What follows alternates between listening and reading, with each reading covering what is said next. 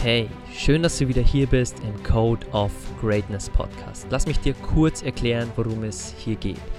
Viele Menschen suchen lebenslang nach Geheimnissen für Glück, Erfolg oder Reichtum. Vergeblich. Wir analysieren und interviewen hier im Podcast für dich die besten und erfolgreichsten Menschen der Welt und zeigen dir, dass es keine Geheimnisse gibt, sondern all diese Menschen bestimmte Charaktereigenschaften haben, die sie an die Spitze ihres Bereichs gebracht haben. Sie haben ihren Code of Greatness entwickelt. Und das ist mein Wunsch für dich.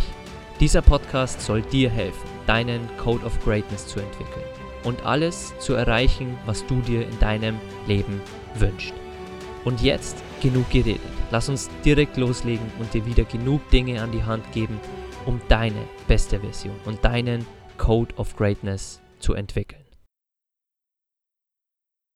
Okay, heute zu Gast im Podcast ist jemand ganz Besonderer, denn diese Person ist für mich nicht nur ein Mentor, ein Lehrer, sondern auch mein größter Spiegel, aber auch mein bester Freund und gleichzeitig auch meine Frau. Denn heute interviewe ich das erste Mal meine Frau Ramona. Und ich habe sie 2013 kennengelernt auf einem Herbstfest per Zufall und wir haben uns Hals über Kopf damals verliebt ineinander und wir waren damals noch junge 20 Jahre alt, aber hatten keine Idee von der Zukunft und haben dann irgendwann diese hirnrissige Idee gehabt, eine Weltreise zu machen. Und bis dahin vergingen sechs, sieben Jahre, in denen es nicht immer leicht war, in denen meine Frau Jobs durchlaufen hat, die ihr keinen Spaß gemacht haben, in denen sie teilweise angeschrien wurde, wo sie eigentlich nur ihre Lebenszeit abgesessen hatte. Aber sie wusste immer, für was sie das tut, für unsere gemeinsame Weltreise. Und wenn man für eine Weltreise spart und sich selbstständig macht, dann ist es immer so, dass alles mit einem Preis geliefert wird. Also war auch ihr Preis, nicht die Dinge zu tun, die andere Frauen gerne tun. Und zwar beim Shoppen auf etwas zu verzichten. Nicht so oft essen zu gehen. Denn unser großer Traum war eine Weltreise. Und da musste sie als Frau viel verzichten. Sie hat im Beruf sehr viel mitgemacht, hat dort leider sehr viele Jahre ihres Lebens abgesessen und äh, das ist jetzt alles anders, denn wir reisen seit September gemeinsam in einem Wohnmobil durch die Welt und ich erlebe sie als eine absolut neue, inspirierende Persönlichkeit und ich sehe ihr gerne zu, wie sie selbst wächst und deswegen habe ich mir gedacht, die tollen Gespräche, die wir jeden Tag haben, möchten wir auch mal nach draußen tragen und möchten auch mal vor dem Mikro über spannende Dinge reden. Deswegen begrüße ich hier in Interviewfolge Nummer 15 meine Frau Ramona. Wow, hallo, danke schön für das tolle Interview. Ich weiß ja, dass du die Besten machst, aber das war das Allerbeste. Vielen, vielen lieben Dank. Sehr gerne. Lass uns mal starten mit einer Frage, die wir schon oft philosophiert haben. Und zwar, was sind deine persönlich größten Learnings aus unserer bisherigen Weltreise, die wir vor acht, neun Monaten gestartet haben? Mhm. Die größten Learnings. Ähm, zum einen, dass alles im Leben so kommt, wie es kommen muss. Mhm. Ähm, du kannst eigentlich nichts planen, sondern du musst alles so nehmen, wie es kommt. Mhm. Und letzten Endes ist es dann genau so auch richtig. Ähm, auch wenn Rückschläge kommen, haben wir gelernt. Wir hatten einige Rückschläge auf unserer Weltreise im mhm. ersten Winter, mhm. aber alles hat im, im, ja, im Nachgang einen Sinn ergeben. Und mhm. von dem her ist alles richtig. Mhm. Ähm, ein weiteres Learning ist ja auch, dass sich ähm, die Natur auch nicht nach dir dreht. Mhm. Ich weiß noch, wie wir an deinem Geburtstag äh, zum Surfen wollten und mhm. da hat sich alles so schön angehört, an deinem Geburtstag surfen. Dann gehen wir da raus und die Wellen waren so hoch, dass es unmöglich war. Und du meintest dann nur, ähm, es geht nicht von der Höhe der Wellen und einfach zu realisieren, dass sich die Wellen nicht nach dir richten, mhm. sondern du dich nach der Natur zu richten hast. Das ist ein großes Learning. Mhm. Ähm ja, genau. Das, glaube ich, waren die größten Learnings. Ja, und eins, das wir schon, das ich schon in der Podcast-Folge äh, sechs Monate Weltreise besprochen hatte, war, dass äh, mehrere Menschen zu uns gesagt haben, verlebt euer Leben nicht. Oh ja, das war auch ein Riesen-Learning, ja. Und äh, das war, glaube ich, das haben wir immer wieder gehört, aber ja. das hat bei uns beiden eingeschlagen ja. und wir sind echt dankbar, dass wir ja. in dem Alter schon eine Weltreise machen können. Aber nimm uns gern mal so ein paar Jahre zurück mit.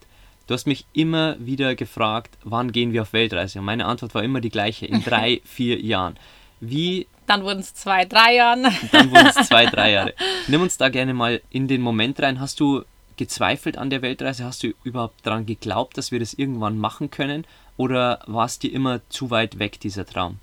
Ich habe immer gezweifelt. Ich hätte auch bis vier Monate zuvor hätte ich nie gedacht, dass wir wirklich losziehen, dass wir diesen großen Schritt wagen. Mhm. Und ich hätte immer gedacht, ähm, wir reden erstmal nur und der große Traum war da, aber so wirklich zu 100% dran geglaubt habe ich nicht. Nee. Mhm. Mhm. nee. Ja, es war spannend und äh, da teile ich gerne noch eine Geschichte, weil äh, die Mona hat mich immer immer gefragt, wann endlich es soweit ist, auf Weltreise zu gehen. Und ich habe gesagt, ich muss noch dieses Buch lesen, ich muss noch dieses Seminar besuchen und wir brauchen noch diesen Kontostand und wir müssen noch das machen. Und irgendwann hat sie gesagt, so, und jetzt lass uns doch machen. Und als ich ihr dann einen Heiratsantrag gemacht habe, 2019, dann haben wir endlich ein, ein Datum finalisiert und, und, Nägel mit Köpfen gemacht und gesagt, okay, spätestens ja. der 1.10.2020 ja. ist äh, der Schluss in Deutschland und es wurden dann noch 15 Tage vorher und deswegen war es, war es sehr, sehr spannend. Ab da ging es dann los, ja, da haben wir dann auch ähm,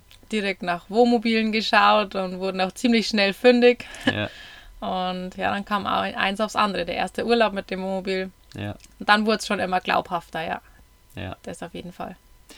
Nimm uns, nimm uns da gern mal in den Kopf einer Frau mit. Wie war es für dich die, die Jahre über, wo wir geschaut haben, dass wir so viel wie möglich sparen, aber trotzdem so schön wie möglich leben? Also wir sind trotzdem nach Island gereist, nach Bali gereist, nach Thailand. Wie war es für dich, dann aber trotzdem auf Dinge zu verzichten, die für Frauen ganz normal sind? Also wie ein Shoppen gehen, mhm. wie sich Dinge zu leisten, wie in unserer Gesellschaft einfach gang und gäbe ist heutzutage. Ja, ja es ist tatsächlich schon schwierig.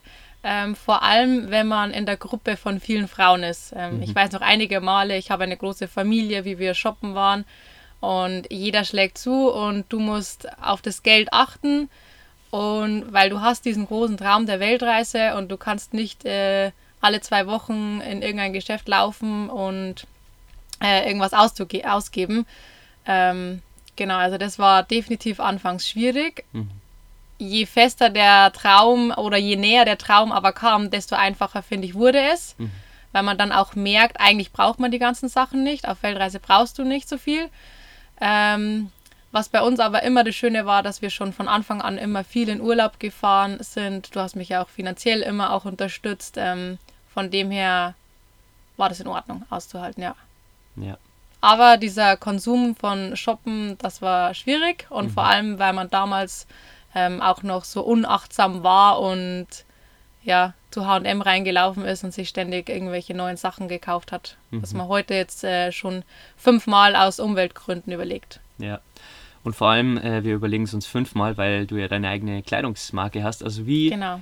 was für ein Gefühl hast du, wenn du deine eigene Kleidung trägst? Vielleicht nimmst du da jemanden mal mit, wenn man etwas Eigenes erschafft, ist es immer ein, ein Glücksmoment, aber wenn man, wenn man das dann auch noch trägt und wenn man das dabei hat in seinem Schrank, also nimm uns da gerne mal in deinen Kopf mit, ist es ein Gefühl, wo, wo dich glücklich macht oder absolut. bist du da erfüllt oder nimm uns absolut, da gerne mal mit? Absolut dankbar, wenn man seine Kleidung anschaut und sich dann denkt, wow, cool, das habe ich äh, selber erstellt ist ein super cooles Gefühl und auch die Botschaft, die man nach außen vermittelt. Wir haben ja vegane Kleidung, äh, die äh, vegane Aufdrucke und positive Sprüche mit drauf hat. Mhm. Und wenn man das einfach nach außen tragen darf und das auch noch von sich selbst gestaltet wurde, mhm. ist ein sehr, sehr cooles Gefühl mhm. und lässt einen einfach ähm, ja, dankbar, dankbar wirken. Ja, lass uns gerne mal in das Thema schon mal reingehen.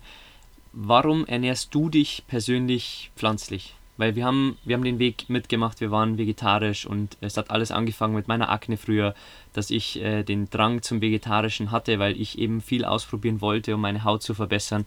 Aber warum ernährst du dich heute pflanzlich? Also wenn du heute vor die Wahl gestellt werden würdest, du bekommst jetzt, was weiß ich, eine Hütte im Wald und da gibt es aber nur Fleisch, das du dir selbst schießen musst. Was, was wären deine, deine Gründe, warum du sagen würdest, nee, ich gehe doch lieber auf die Suche nach Bären, auch wenn es ein Kilometer weiter ist. Also nimm uns da gerne mal mit, weil es gibt verschiedene Gründe. Es gibt den egoistischen Grund der Gesundheit, der auch vollkommen okay ist. Es gibt das Tierwohl, es gibt die Umwelt. Also nimm uns da gerne mal mit in, in die Gründe, warum du dich pflanzlich ernährst. Ganz klar, ich will 120 Jahre werden, wenn nicht noch älter. nee, also ja, ich will auf jeden Fall äh, extrem lange leben und das äh, so mhm. gesund wie möglich. Und für mich ist das einfach mit einer pflanzlichen Ernährung das absolut Richtige. Aber der absolut größte Grund, Grund ist bei mir ähm, Tiere. Hm. Ähm, Tiere haben es einfach nicht verdient, auf einem Teller zu landen. Und jedes Mal, wenn ich ein Tier sehe, das gequält wird oder wenn Schweinetransport an mir vorbeifällt, dann geht für mich irgendwo die Welt unter, weil ich es absolut nicht nachvollziehen kann. Und mhm. Ich finde, ein Tier ist nichts anderes wie ich, also soll er auch genauso behandelt werden wie ich. Und ich werde nicht äh, auf dem Seil aufgehängt und abgestochen und daher soll das einem Tier auch nicht äh, widerfahren. Mhm, mhm. Und wir schneiden hier nichts weg, denn äh, das, das sind die realen Gespräche, die wir auch haben und wir möchten euch hier teilhaben lassen. Deswegen, ähm, ich verstehe das absolut, denn ich möchte noch eine Szene teilen. Wir sind äh, eine spanische Autobahn gefahren und neben uns ist ein Schweinetransporter gefahren. Und äh, ich habe meine Frau selten so weinen gehört wie in diesem Moment, denn da realisiert man, dass, dass vieles wirklich wahrscheinlich nicht mehr aufzuhalten ist in unserer Lebenszeit. Und daher die Frage an dich jetzt, wie, wie kommst du damit klar, wenn wir jetzt zum Beispiel in Kroatien in einen Supermarkt gehen mhm. und da kein einziges veganes Produkt ist? Mhm. Mit dem Traum, den du hast, dass dass du so vielen Menschen vielleicht hilfst, vegan zu sein mit unserem veganen Kochbuch, mit deiner veganen Kleidung und mit den ganzen Produkten, an denen wir noch arbeiten. Also wie kommst du innerlich damit klar, dass du in den Supermarkt reingehst und da in 2021, wo wir sehr fortschrittlich mit dem mhm. Thema sind, zumindest in Deutschland, dass da einfach gar nichts am Start ist. Also wie kommst du in deinem Kopf damit ja. zurecht? Ich dachte mir früher nie, dass es so krass sein wird, wenn wir in einen Supermarkt reingehen und Gerade Spanien war auch sehr extrem, grundsätzlich, auch Kroatien jetzt wieder ist extrem fleischlastig.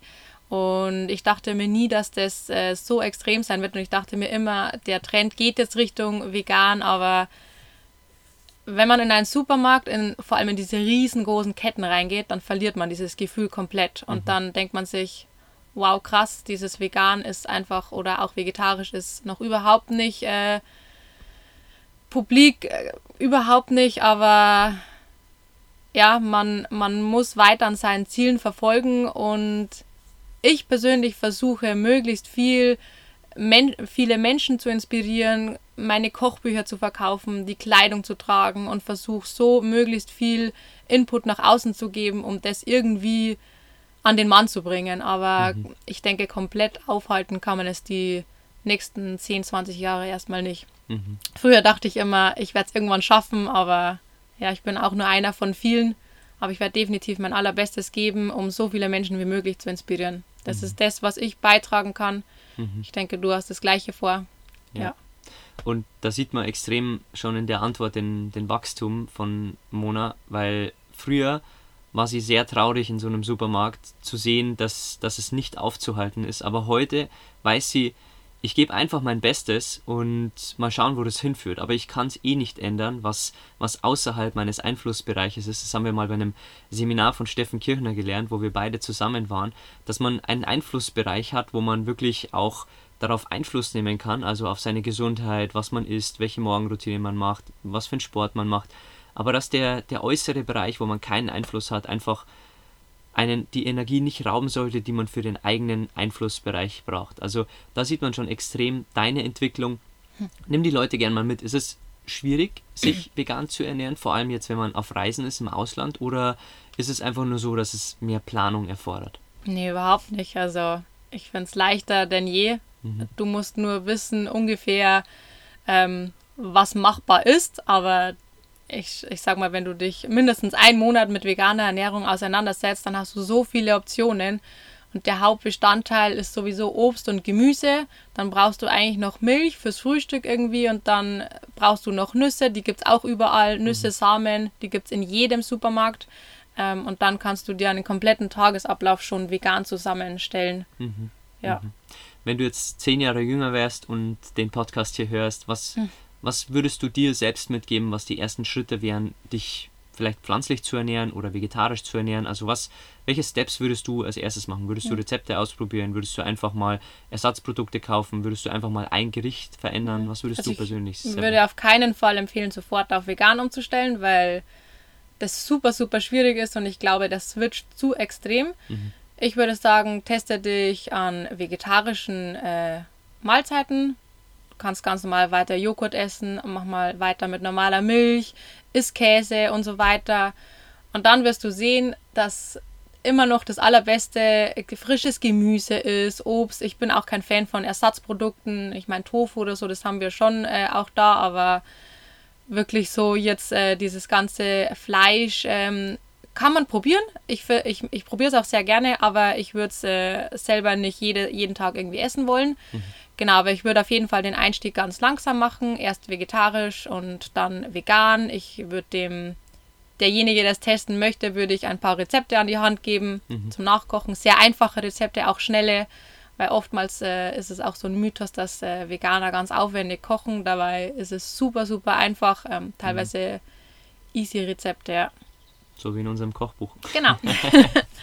deswegen, deswegen haben wir es gemacht. Ja. Lass uns mal auch in die Gesundheit reingehen, aber gern mal übers Sport machen. Also man hat manchmal diesen inneren Schweinehund, dass man nicht Sport machen möchte, aber nimm uns mal in dieses Gefühl danach mit, nach einer Sporteinheit. Wie ist dieses Gefühl und was, was sind da deine Gedanken immer, wenn du dir denkst, ah, jetzt habe ich gehadert mit mir, ob ich Sport mache, aber jetzt ist dieses Gefühl doch wieder so gut.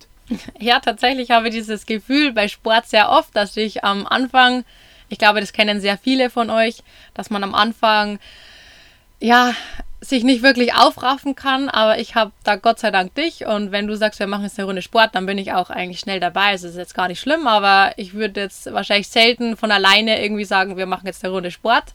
Ähm, aber wenn ich dann mich schon umziehe, dann denke ich mir schon, ah geil, jetzt äh, was Gutes für den Körper tun, wird richtig gut. Und dann dieses Gefühl danach ist immer wieder überragend. Du fühlst dich so vital, so fit. Ähm, dein Körper ist einfach äh, wieder in einer ganz neuen Balance und mhm. ja, immer ein schönes Gefühl. Mhm. Wie findest du für dich dein Workout raus? Also probierst du ganz andere Sachen oder nimm die Leute mal mit? Machst du eher Yoga? Machst du Kraftübungen mit mir? Machst du äh, Workouts auf YouTube? Also was, was ist so deine präferierte Art und wie wie weißt du, was du heute an Sport machst zum Beispiel? Machst du es intuitiv oder wie? Tatsächlich ganz intuitiv, ja, in welchem mhm. Mut ich gerade bin. Mhm. Ähm, ja, manchmal ist es wirklich, dass ich Yoga mache. Das mache ich dann mit einem äh, Workout aus YouTube. Dann mache ich sehr gerne die Workouts von Pamela Reif. Mhm. Und dann lasse ich mich auch ganz gerne von dir äh, inspirieren. Ähm, du machst ja auch äh, sehr viel Kraftsport. Mhm. Und da bin ich auch sehr oft mit am Start. Mhm. Ähm, genau, aber die Entscheidung ist eigentlich ganz intuitiv, wie ich gerade Lust habe. Mhm. Oft gehen wir auch joggen, wenn wir Ausdauer wollen. Wir gehen jetzt gerade auf Weltreise viel äh, Fahrrad fahren. Mhm. Genau. Sehr ja. intuitiv, würde ich sagen. Und das ist so wichtig, weil dieses Intuitive geht im, im kompletten Alltag, wenn man wirklich gestresst ist, wenn man äh, um 6 Uhr aufsteht und seine Morgenroutine macht, bis um 17, 18 Uhr arbeitet und vielleicht dann noch irgendwo wie du ins, ins Training geht, weil man kleine Kinder trainiert im Turnen, dann geht dieses Intuitive manchmal verloren. Aber wenn wir uns ein bisschen Raum für uns geben, ja. wenn wir uns ein bisschen Hirnkapazität freischaufeln und vor allem Energie freischaufeln, dann können wir wieder mehr auf uns hören und uns fragen, was würde mir heute besonders gut tun? Also heute ist vielleicht Yoga, morgen ist es vielleicht Joggen, heute ist vielleicht Schwimmen. Und das ist so wichtig, weil dieses Intuitive geht verloren, wenn, wenn gar keine Hirnkapazität mehr, mehr frei ist. Und bei dir habe ich die letzten Jahre immer das Gefühl gehabt, dass, dass du, ich habe dir immer wieder gesagt, wie sehr, wie viel du Potenzial du hast, hm, aber ja. wie extrem viele Störfaktoren du ja. hast. Also red gern mal drüber, warum du, warum ich dir immer wieder gesagt habe, dass du viel Potenzial hast, aber warum die externen Störfaktoren einfach viel viel höher gewichtet waren in dem Leben, wo wir noch in Vollzeitjobs waren, wo wir uns mit Freunden getroffen haben. Und das sind ja alles auch Termine, mhm. wo man dann selbst nicht viel Zeit für sich hat, zum Beispiel zu lesen oder sich weiterzuentwickeln ja. oder eine neue Sprache zu lernen, wo es extrem schwierig ist. Weil ich konnte in der Arbeit Dinge machen, aber du konntest acht Stunden nichts machen. Ja. Also nimm uns da gerne mal mit, wie, wie extrem es ist, dass man eigentlich Gas geben möchte, aber dass Störfaktoren von außen dann quasi reinkommen. Ja. Mhm. Ja, das ist hart. Das ist hart. Vor allem, ähm, ich habe dich, du bist für mich der allergrößte Lehrer der Welt, der größte Mentor. Ähm, von dir darf man so viel lernen und du hast mich von Anfang an schon mitgezogen und ich wollte immer mitschwimmen. Aber ich wollte es wirklich, aber es war nie so wirklich möglich, weil du, wie du sagst, du hattest in der Arbeit ähm, sehr viel Zeit, du konntest auch mal einen Podcast hören, das war alles sehr relaxed bei euch. Aber ich war immer, ich habe sehr auf meinen Job gewechselt, aber es hat mich nie erfüllt und es war auch immer so, dass ich äh, nie dazu gekommen wäre, irgendwas anderes zu machen, außer wirklich am Telefon zu hängen oder am PC irgendwas äh, einzutippen. Ähm, aber die Störfaktoren sind extrem. Wenn du, wenn du dir denkst, du möchtest unbedingt heute Abend noch eine halbe Stunde lesen, aber du bist so geschlaucht von diesem Tag und zum Beispiel der Dienstag war auch immer so ein krasser Tag. Du, ich war in der Arbeit, dann bin ich zum Einkaufen gefahren, weil ich immer den Wocheneinkauf übernommen habe. Ähm, dann bin ich noch zu meiner Mama gefahren, habe die besucht und dann bin ich noch ins Kinderturnen, habe Kinder trainiert und dann hatte ich selbst noch Training und dann bin ich irgendwann um 10 Uhr abends nach Hause gekommen, war völlig fertig und an solchen Tagen geht einfach gar nichts. Mhm. Ähm, aber man muss es akzeptieren. Ich denke, das sind, das sind einfach Phasen im Leben. Mhm. Ich hatte damals ähm, mal, ich glaube, ein, zwei Jahre waren es, da war es wirklich gut und da haben wir richtig Gas gegeben mit Persönlichkeitsentwicklung. Wir waren viel auf Seminaren. Mhm. Ja, und dann kam eine harte Zeit eher wieder und dann wurde alles viel, viel stressiger und jetzt auf Weltreise dürfen wir gerade wieder so viel an uns wachsen und ich denke einfach, das mhm. sind Phasen im Leben, die man so akzeptieren muss. Wie wir mhm. vorhin schon gesagt haben, man muss alles so akzeptieren, wie es kommt und so ist es auch richtig. Ja. Und bisher fühlt sich auch jeder Schritt so so richtig an. Auch die harte Zeit in der Arbeit, die war für mich wichtig. Ja. Ja, vor allem ist es auch, es ist immer wichtig, dass man nicht komplett ganz andere Wege geht als Partner, sondern dass ja. man immer, dass man immer mitmacht, dass man auch mal ein Buch liest, dass man auch mal vielleicht auf ein Seminar mitgeht, damit man sich nicht komplett verliert, weil ich habe 300 Bücher gelesen und Mona wahrscheinlich 20, 25, wenn es hochkommt. Aber das Wichtige ist, dass man nicht komplett von null der eine von 0 redet und der andere von 100 Prozent, ja, weil ansonsten wichtig. kommen zwei Ecken an, die, die gar nichts miteinander zu tun haben. Und da entfernt man sich eher, weil der eine Partner wächst und der andere eher stehen bleibt und nicht versteht, von was der andere spricht. Und da war es ganz wichtig zum Beispiel auch, dass ich dich mal mitnehme auf ein Seminar, weil nach dem Seminar kommt man richtig gehypt heim und will so viele Dinge ändern und ist richtig emotional aufgeladen, aber der Partner war zu Hause und, und kennt das Gefühl nicht. Also da erinnere ich mich noch an ein Seminar, wo wir bei Christian Bischof waren und über das ich kurz reden möchte, weil bei dir beobachte ich immer und wir haben vor ein paar Tagen mal drüber geredet, mhm. dass du nicht der Lerner bist, der aus Podcasts so viel lernt, dass du nicht so der Lerner bist, der aus, aus Büchern extrem so den Schub bekommt wie ich, ja. sondern dass du der bist, der ein Erlebtes braucht. Also ja. hier auch auf Reisen erleben wir sehr viel und da wächst du sehr schnell mhm. und sehr viel in kurzer ja. Zeit. Was ich bei Büchern habe, hast du bei Erlebtem. Also red gern mal drüber, wie das auch bei Christian Bischof damals war. dass du, dass du Emotionen aufgeladen gehabt in dir. Also red gern mal drüber, was du für ein Lerntyp bist. Ja, ich finde, das ist auch ähm, für jeden super, super wichtig. Man muss verschiedene Dinge ausprobieren. Man muss nicht sagen, okay, ich lese jetzt ein Buch, weil der gesagt hat, an dem Buch wachse ich. Ähm, viele sind einfach nicht der Typ dazu. Und mich hat es immer gefrustet, dass du aus Büchern so viel mitnehmen konntest und ich habe dann dasselbe Buch gelesen, habe aber nicht so viel mitgenommen. Das hat mich immer gefrustet und irgendwann haben wir das dann erweitert über Podcast hören, war auch nichts für mich. Und dann sind wir mal auf das äh, Seminar von Christian Bischoff äh, gegangen und das war für mich ein Riesenkatalysator. Das war echt ähm, ein, der, der Schritt, der das Ganze so ins Rollen gebracht hat. Mhm. Und da haben wir schon gemerkt, dass ich einfach der Typ bin, ähm, der Erfahrungen braucht, wie du es gerade gesagt hast. Ja, und auf diesem Seminar, ich glaube, da waren 4000 Menschen oder so. Mhm. Und das war brutal. Also schon alleine die Stimmung, wenn die ganze Halle dasteht und meditiert, das ist so extrem. Oder dann haben wir eine Übung gemacht, ähm, wie wir uns in die Augen schauen müssen. Und mhm. das sind lauter so Übungen, ähm, ja, wo man über seine Komfortzone geht, einen Schritt mal macht, den man so noch nicht äh, äh, getan hat und ja, so viel mitgenommen, könnte ich jetzt ewig ausschweifen. Mhm. Ja. Mhm.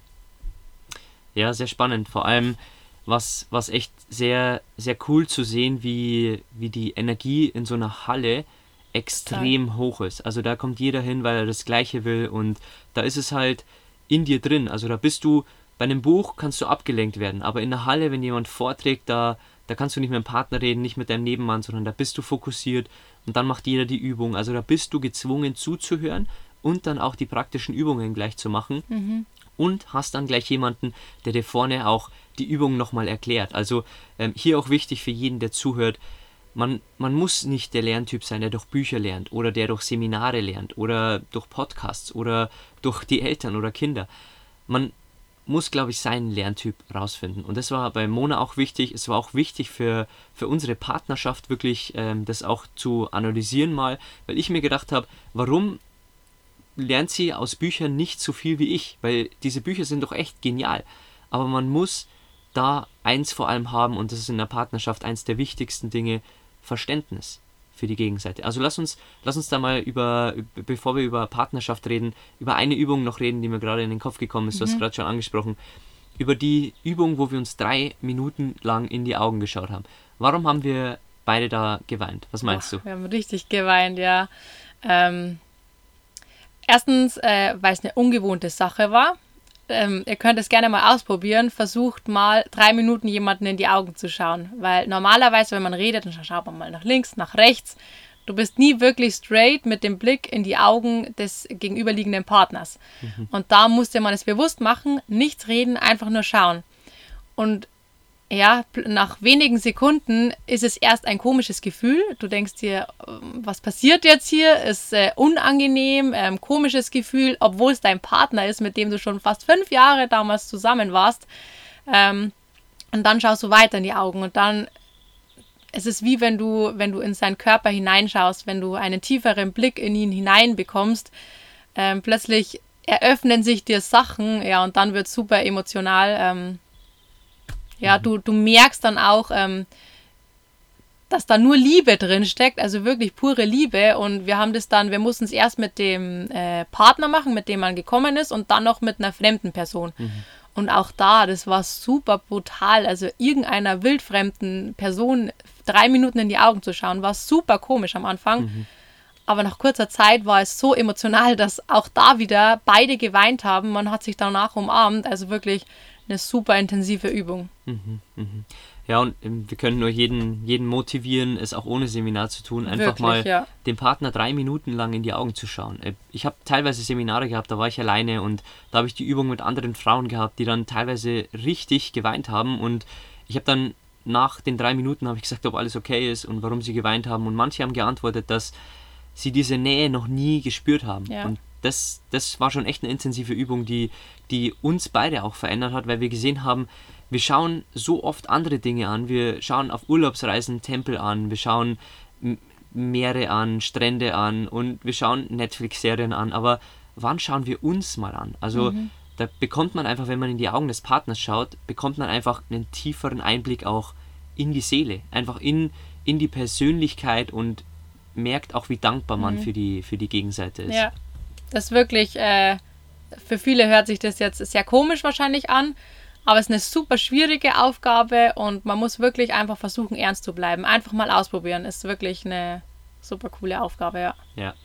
Und ich möchte, ge gehen wir mal kurz auf das Thema Beziehung, also Partnerschaft. Wir, du hast vorher ein Team angesprochen und das fand ich immer so, dafür bin ich echt dankbar, weil als Partner ist man nicht nur ein Liebespartner, sondern wir sind auch ein gutes Team, wo wir uns gegenseitig pushen. Wenn der eine mal um 5 Uhr morgens nicht aufstehen hm. wollte, dann ist der andere aufgestanden. Also wie wertvoll ist es, dass man in einer Partnerschaft als, als Team zusammenarbeitet, egal ob es eine Selbstständigkeit ist oder einfach, dass man ein Sportteam ist. Dass in der Früh, wenn der eine nicht rauskommt, der andere sagt, heute stehen wir auf. Also wie wichtig ist ein Team, ja. Team zu sein in einer Partnerschaft. Ja, ja, du hast es eigentlich gerade schon gesagt, das ist unglaublich wichtig, weil es solche Fälle gibt, wie wenn der eine um 5 Uhr nicht aufstehen will, dass der andere den dann pusht und noch Sport macht vor der Arbeit. Oder ich weiß noch, als wir damals in Bali waren, der allererste Tag, mhm. ähm, und du hast sehr, sehr, sehr, sehr selten irgendwie ein Tief. Und da waren wir den ersten Tag da und du hattest ein extremes Tief und du hast nur die ganzen Rollerhupen hören und wolltest dann gar nicht raus. Und da habe ich dich motiviert und nach zehn Minuten warst du so dankbar, dass ich dich motiviert habe, weil die Natur einfach nur gigantisch auf Bali damals war. Mhm. Ähm, und das ist extrem wichtig, dass man sich als Partner pusht. Mhm. Ja. Mhm. Ja. Und das ist auch so eine wichtige Sache, weil das, das lernt man nicht, wenn man den Partner zwei Monate kennt, sondern das lernt man, wenn man bewusst aufmerksam auf den Partner schaut über Jahre und dann irgendwann merkt, okay, wann, wann hat er denn ein Tief und wie kann ich ihn da am meisten supporten? Also das sind Fragen, die sich jeder mitnehmen kann und es, es wünscht sich jeder Mensch, dass wenn er mal ein Tief hat, dass jemand da ist, der sagt, hey, mhm. aber jetzt, wie es bei mir damals in Bali war, hast du gesagt, komm, lass uns rausgehen, wir fahren jetzt zu einem Wasserfall ich weiß, dass es gerade sehr viel ist, weil wir hatten einen Vollzeitjob und die Urlaubsvorbereitung mit äh, Rucksackreisen ist auch immer dabei. Und dann nimmt man einen langen Flug, 20 Stunden, und dann hört man nur hupende Roller. Wir waren damals in, in U-Boot und wir sind damals schon aus dem Flugzeug ausgestiegen und uns haben gleich die Taxifahrer bombardiert. also tausende Eindrücke ja. und noch so vollgeladen vom Vollzeitjob. Und da hatte ich ein Tief, dass ich nicht aus dem Bett wollte und gesagt habe, na, lass lieber einen Tag hier bleiben und nochmal schlafen. Und da hast du mich motiviert und gesagt, hey, jetzt komm, da, da wartet was auf dich, da, ja. da wartet äh, ein Wasserfall, ja. da wartet schöne Natur. Ja. Also das, das ist, glaube ich, extrem wichtig in der Partnerschaft, dass man das Verständnis für den anderen einfach Absolut, irgendwann entwickelt. ja. Und als Team wächst man einfach so enorm. Es ist unglaublich, was da für eine Macht dahinter steht, wenn man zu zweit gemeinsam an irgendwas ähm, arbeitet. Wir haben es ja selber schon oft gehabt, das Kochbuch, was wir jetzt im April rausgebracht haben. Ja. Ähm, wenn man wirklich zu zweit mit vollem Einsatz dahinter steht, als Team und als äh, Liebespaar, mhm. es ist so machtvoll. Das, ja, ja. Vor allem kann man, kann man auch, wenn man geschäftlich zusammenarbeitet, wie es bei uns ist, kann man auch immer schauen, dass beide Stärken zusammenkommen. Also mein meine Stärke ist es zum Beispiel Texte zu schreiben. Monas Stärke ist es, meine Fehler zu finden. Also das, das sind so Sachen, meine, meine Stärke ist es, kompliziertes einfach zu machen und ich klatsche es dann auf eine Seite wie beim Kochbuch und Mona bringt ihre kreativen Ideen mit ein, weil sie sehr kreativ ist und da ist es wichtig einfach, man kommt so viel schneller voran als Team, auch mit Freunden, kommt man schneller voran in einem Team, wenn man selbstständig ist quasi und vielleicht das mit irgendjemand anderem gründet. Da kommt man viel schneller voran als alleine. Ja.